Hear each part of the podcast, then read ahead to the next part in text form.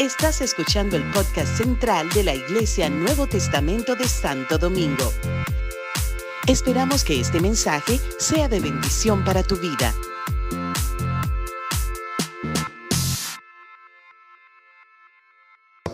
A la carta del apóstol Pablo, que es Romanos.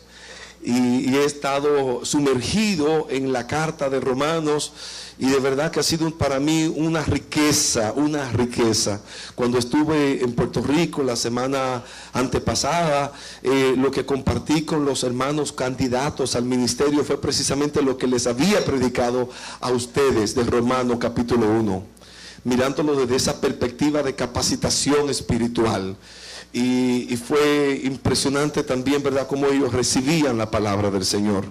Así que habiendo terminado Romanos capítulo 1, yendo verso por verso, palabra por palabra, coma sobre coma, punto sobre punto, como los estudiamos y lo vimos eh, en las semanas anteriores. En esta semana tengo el, gozo y el privilegio de compartir con ustedes parte, el comienzo de Romanos capítulo 2. Yo no me acuerdo haber predicado sobre esta porción bíblica que les voy a compartir. Eh, y es una porque y es una porción que de momento yo mismo como que me preguntaba por qué Pablo habla así en estas en estos versos. Es como ah, me parecía como extraño hasta que lo descubrí. Ustedes se acuerdan que Pablo venía hablando acerca de, la, de, la, importancia del Evangelio y lo último que habló en el capítulo 1 fue de la condición de la sociedad actual, de cómo Dios lo habían entregado a la humanidad porque ellos no, no tuvieron en cuenta a Dios, habiendo Dios habladole a través de las cosas hechas, porque las, como dijo en el versículo 20, porque las cosas invisibles de Él, su eterno poder y deidad se han hecho claramente visibles por medio de las cosas hechas, de modo que el hombre no tiene excusa para buscar a Dios. Pero como ellos no tuvieron en cuenta, entonces Dios los entregó. Dios los, en buen dominicano, Dios los soltó en banda. Hagan lo que ustedes quieran hacer. Y entonces viene toda esta, ¿verdad? Y eh, todo este asunto de, la, de la entrega de Dios y como vimos, Dios los entregó a la inmundicia en la concupiscencia de sus corazones, de modo que deshonraron entre sí sus propios cuerpos. Y las mujeres cambiaron el uso natural y eh, de, buscar un marido, de buscar un hombre, lo que se están enamorando de mujeres. Y los hombres en vez de buscar una mujer como en lo, natural, se eh, comenzaron a buscarse y a, tener relaciones hombre con hombre. Cosas vergonzosas. Eso lo escribió Pablo hace siglos atrás. Parece como que está haciendo escrito en estos días.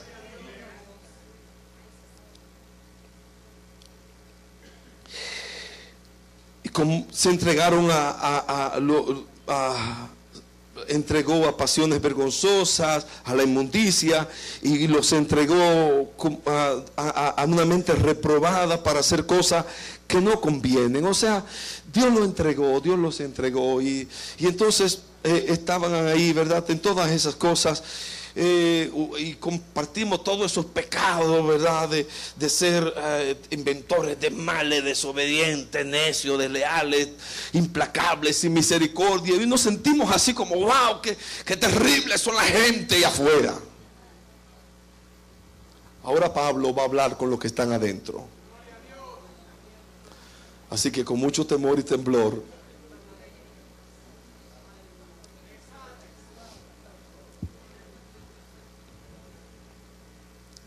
Pablo le está hablando, Pablo, yo, yo lo veo en este pasaje y, de verdad que tenía tiempo. ¿Y qué es lo que Pablo, por qué cambia Pablo el lenguaje? Ahora como que Pablo hace como un diálogo, como hacen los poetas y los escritores, un, diálogo imaginario, como que él está frente a alguien, como que él está conversando con alguien y comienza a escribir. Y le dice al que está frente a él, como que al que está en su prédica, al, que, él se imagina que está pensando que está bien. a la gente, a una gente en el, en el público, el que, el que está allá en la, en la esquina, el, el que está allá en la fila, tú, tú que estás allá, tú mismo, a ese, tú mismo, tú mismo, Pablo dice, a ti, a ti, que está pensando, ay no, yo, yo gracias a Dios soy tan buena gente. Algunos dicen, mire, yo no me he convertido, yo no me he convertido, pero, pero ¿para qué? Pero ¿para qué? Eso de convertirse es para, lo mundano. Yo no, yo, yo no robo, yo no, yo no mato. Yo no hago nada malo. ¿Ustedes han oído eso? La mayoría, la gente no se convierte porque no, no mata, no roba, no, mm, son buenos. Y hay tanta gente que de verdad son tan buena gente, tan, tan moralista, tan, tan, tan sanos, con una familia estable, con una familia ejemplar, tienen buenos trabajos. Dios, parece que Dios lo ha bendecido. Eh, profesionales, han alcanzado sueños, son triunfadores en la vida, tienen todo lo que una persona quisiera tener. Y entonces, hasta muchos, hasta vienen a la iglesia. Y vienen y se sientan los domingos ay, para rematar. Vienen los domingos a la iglesia y se sientan aquí o en cualquier otro lugar y se exponen a la palabra de Dios. También. A eso Pablo le va a hablar en esta mañana. La palabra de Dios les dice a ese tipo de gente, por lo cual eres inexcusable. ¿Y qué? Inexcusable. Tú tampoco te puedes excusar, oh hombre, cualquiera seas tú que juzgas. Tú que juzgas, pues lo que juzgas a otros, te condenas a ti mismo. Porque tú que juzgas, hace lo mismo. Tú que juzgas, hace lo mismo. Y ahí tenemos que tener, o sea, vernos a nosotros mismos. Hemos tenido aquí escándalos, aquí dentro de la casa. Situaciones, ay mira, este fulano, sabía, sabía que fulano, fulano y fulana se divorciaron y se divorciaron por esto y esto esto. Ay Dios mío, ay Dios mío. Sí, pasa. Y tú sabes, y tú, ven, ven para que oremos, ven, pero mm. Cualquiera seas tú que juzgas, eres inexcusable. Porque tú que juzgas, hace lo mismo.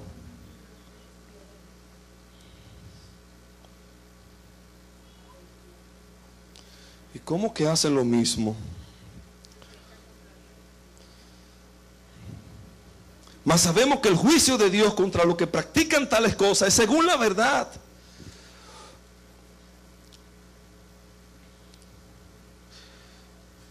O piensa, hombre, tú que juzgas a lo que tal hacen y hace lo mismo que tú escaparás, que tú escaparás del juicio de Dios.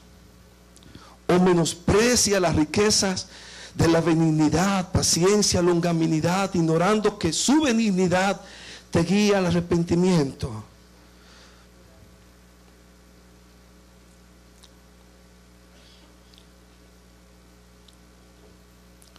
Porque tú que juzgas, hace lo mismo. Porque tú que dices que no, que no se debe adulterar. Déjeme ver, porque eso estaba aquí.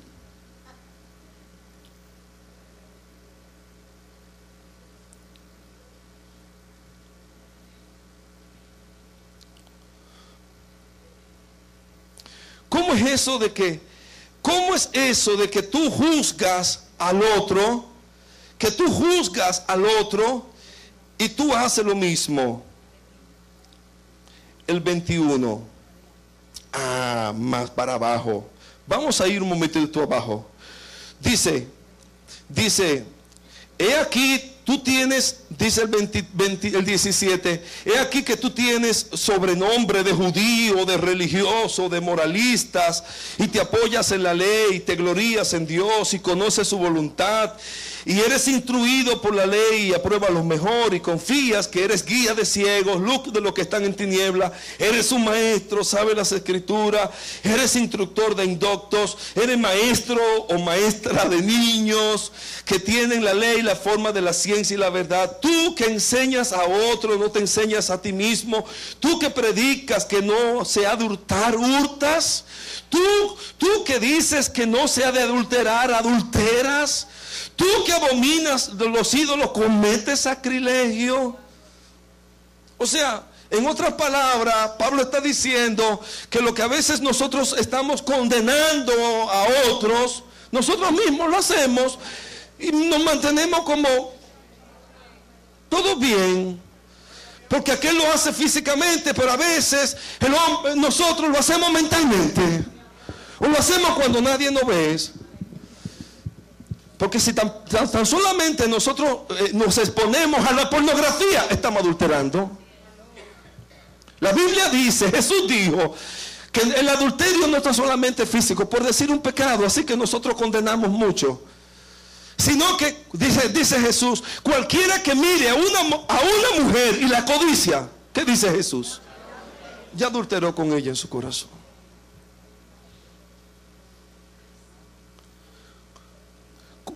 decimos, no, que este gobierno corrupto, son todos unos corruptos, y son roba, roba, roba, roba, roba, y los condenamos. ¿Y nosotros? De verdad que nos robamos.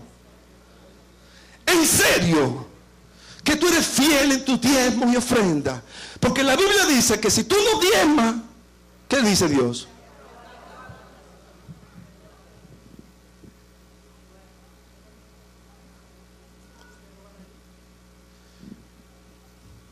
más lo que se roban las otras cosas, ¿verdad? Y sacan cosas escondidas de la oficina o sacan cosas escondidas de otro lugar. Pero como somos aparentemente gente noble, cristiano, moralista, nos justificamos a nosotros mismos.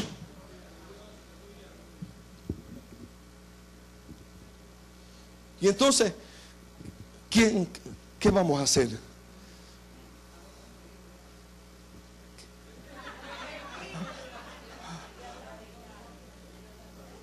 arrepentirnos, arrepentirnos, volver al altar, volver a reconocer que, ay Dios mío, nosotros necesitamos, necesitamos tu gracia y tu perdón. Necesitamos tu gracia y tu perdón. ¿Quién soy yo para juzgar al otro? Señor, ayúdame. Ayúdame, Señor. Ayúdame, Señor. Yo quiero conocerte. Yo quiero vivir para ti. Yo quiero vivir para ti. Tú que juzgas haces lo mismo, mas sabemos que el juicio de Dios con lo que practican tales cosas es según verdad. Dios, hay un juicio y todos vamos a compadecer y todo, todo vamos a ver algún día delante de Dios. Y como dice Pablo más adelante, más adelante en el verso 16, en el día que Dios juzgará por Jesucristo los secretos de los hombres conforme a mi evangelio, hasta los secretos de los hombres. Algún día todos vamos a estar delante del Señor. Yo le decía a Priscila en estos días que veíamos una de estas noches una película de una película de esa. Dice que eh, era una película bien, bien interesante eh, de esa que hacen. Eh, hay alguien que una señora que, cometió un, accidente, tuvo un accidente con alguien y después eh, eh, ella está tratando de ocultar y viene el que la persona que en ese tiempo eran como novio que habían cometido el accidente y ella había ocultado su asunto. Eh, mira, ya yo no puedo con esto, yo tengo que ir a la policía, pero habían pasado muchísimos años. Ella, no, tú no puedes ir, tú no puedes ir, pero ¿cómo va a ser? Yo tengo familia, yo tengo un hijo. No, no, no, no. ¡Pum! Se cayó el hombre y se mató. Así que de ahí, comienza el drama, ella tuvo que ocultar el cadáver. Pero en eso entonces, él eh, mintiendo y ocultando, comenzó una persona a investigar y tenía un asunto de, estaba investigando otras cosas. Y con un chip podía ver la película hasta que llegaron donde ella. ¿Ustedes han visto? Y ahí se, se descubrió todo lo que ella había hecho. Y toda la gente que ella había matado por el asunto de que a veces como que yo decía a Priscila, mira, una mentira lleva a otra mentira. Un pecado lleva a otro pecado. Y ella me dice, papi, todo va a salir, todo sale a la luz. Y yo, sí, todo sale a la luz. Todo sale a la luz. Lo que uno comete aquí va a salir a la luz. Y aunque no salga la luz aquí, yo le decía a Priscila, llegará el día que Dios nos va a juzgar a todos. Y nuestro secreto, lo que nosotros hacemos en secreto, que creemos que nadie nos ve, Dios lo va a juzgar.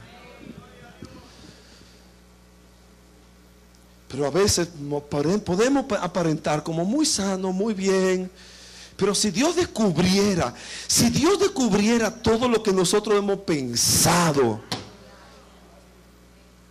no vayamos muy lejos, de ayer para acá.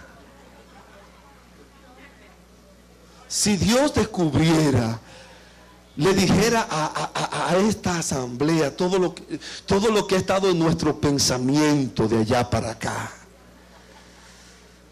estaríamos listos y sanos y parados bien delante de Dios y de los demás? No, mi hermano.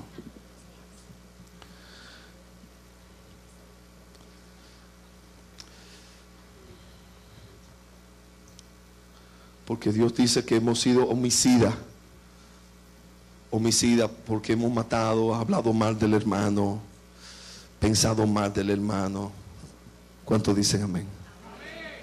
Jesús, Jesús dijo, aún el que le llama fatuo a tu hermano, ignorante, ya, ya, es, es como que si lo hubiese acuchillado. Así que, líbranos Dios. ¿Qué tenemos que hacer? ¿Qué podemos hacer? Es reconocer que nosotros mismos en nuestra carne nada bueno hay.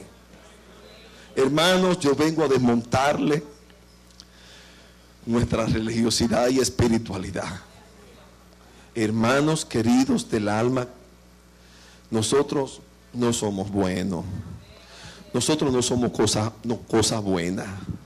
La Biblia nos ha, es como descubriendo quién soy yo en estos días. Y de verdad que estudiando Romanos me he sentido inquieto y mal. Digo, Dios mío, Señor, pero de verdad, no, no hay nada bueno en mí, ni en ti tampoco ni en ti tampoco. Y si algo bueno se ve en ti o en mí, es Jesucristo. Es lo que le hemos permitido a Cristo, permitir que se forme. En estos días alguien me dice, ah, pastor, pero de verdad, que usted cuando yo digo, ay, eso, eso es bueno, eso es bueno que tú vives, es, es Cristo. Porque si tuviera lo malo mío, no me aguantara. Pero la gracia del Señor, la benignidad de Dios. Mira cómo dice aquí, para pasar y terminar en esta mañana.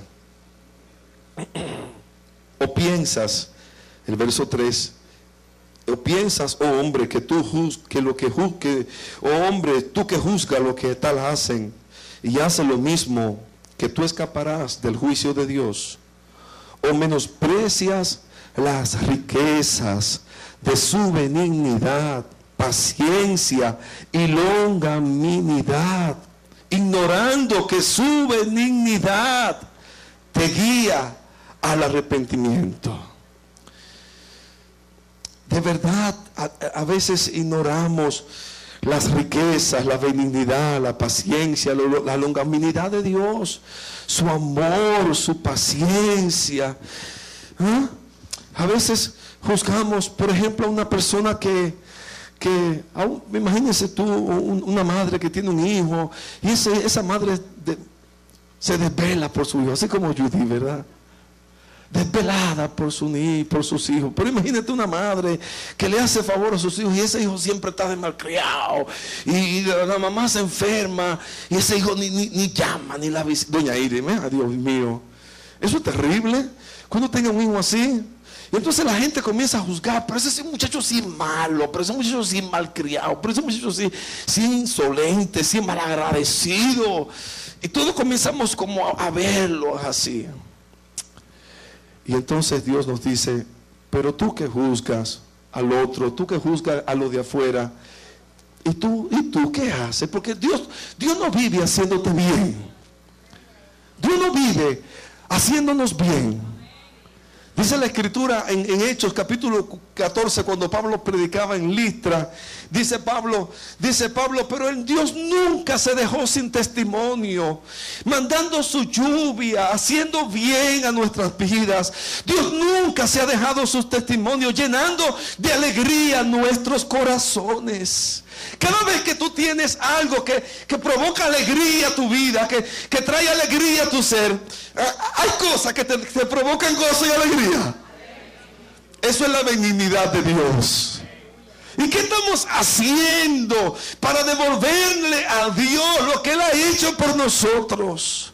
Más que todo cuando entendemos que Él se entregó nosotros, eh, entregó su vida, entregó su ser, entregó todo por nosotros, derramó su sangre preciosa para salvarnos. ¿Qué podemos hacer? ¿Y qué podemos hacer entonces eh, delante de la, de la benignidad, de la paciencia, de la longanimidad de Dios? Dice que no ignoremos su benignidad que nos guía al arrepentimiento. Pero hay gente que, entonces está como atesorando atesorando. Dice, así, ese es el verso que usa Pablo o, usa la reina Valera. Eh, está por, por, tu dureza y por tu corazón no arrepentido. Por la dureza de tu corazón, porque el corazón se endurece. Tú dices, no, yo no, yo estoy bien, no. Y hay gente que pasan años Dios mío, y no se le conmueve el corazón para... Yo, yo, digo, Dios mío, pero ¿qué pasó? Tanta prédica, tanto ministro, o gente que se expone a la palabra de Dios. Y no, no, no, no se mueve arrepentimiento. Padre del cielo, ¿cómo puede endurecerse el corazón de un ser humano?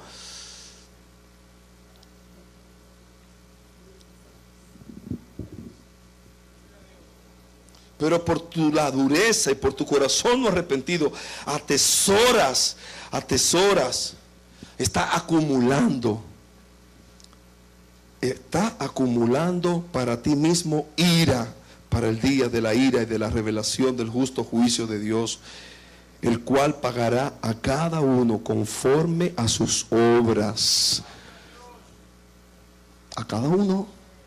Vamos a ser juzgados individualmente, esa película de tu vida, espérala. Porque va a venir, va a venir la película. Yo hago así porque así es película enseña, está bien. Acuérdense que mi hija Priscila es sorda y yo hablo mucho con ella. Entonces, película, la película, la película de tu vida, Dios te la va a mostrar un día a todos. A todos. Con un solo actor, con un solo protagonista.